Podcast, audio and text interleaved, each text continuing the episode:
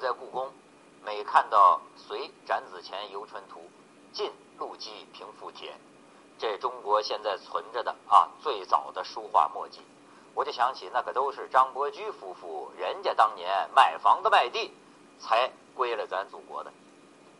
而且张伯驹啊还传承着中国的戏曲，你知道，别看他是一票友，他有机会跟余叔岩学了三十多出戏。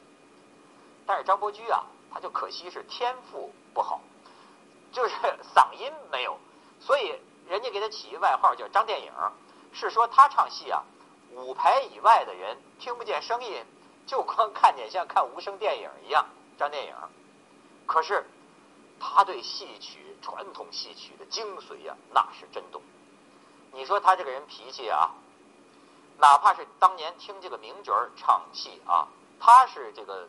谭鑫培、余叔岩、宗谭、宗瑜这一路，他听见有那个名角要是开花腔，你唱的不正宗啊，当堂他就说啊锁前门、锁后门、放火给我烧，甚至是指着那个不卖力气唱的那个名角那鼻子，就是说你不是东西，你不是东西，扭头就走。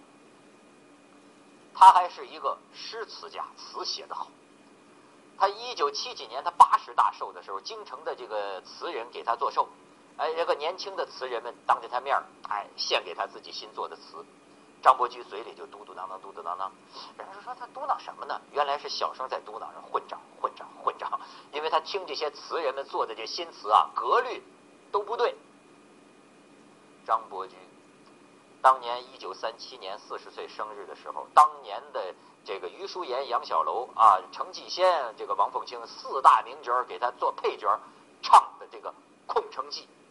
打那儿之后啊，日本占了北京。打那儿之后，这四大名角也没有这样的这个盛会。那次还留下了电影胶片。后来啊，这个张伯驹把这个电影胶片呢交给戏曲研究院，留在了这个北影厂。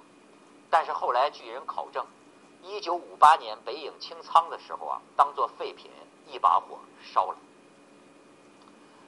所以有人问我，说今天还有名士吗？我说今天呢，只有名人。这名士啊，都被这个从古到今的一把又一把火呀烧光、杀光、抢光了。套用名士爱用的文词儿：“风流总被雨打风吹去。”二零一四我给名士留下一段风流。也不过就是像在残梦依稀中风雨故人来吧。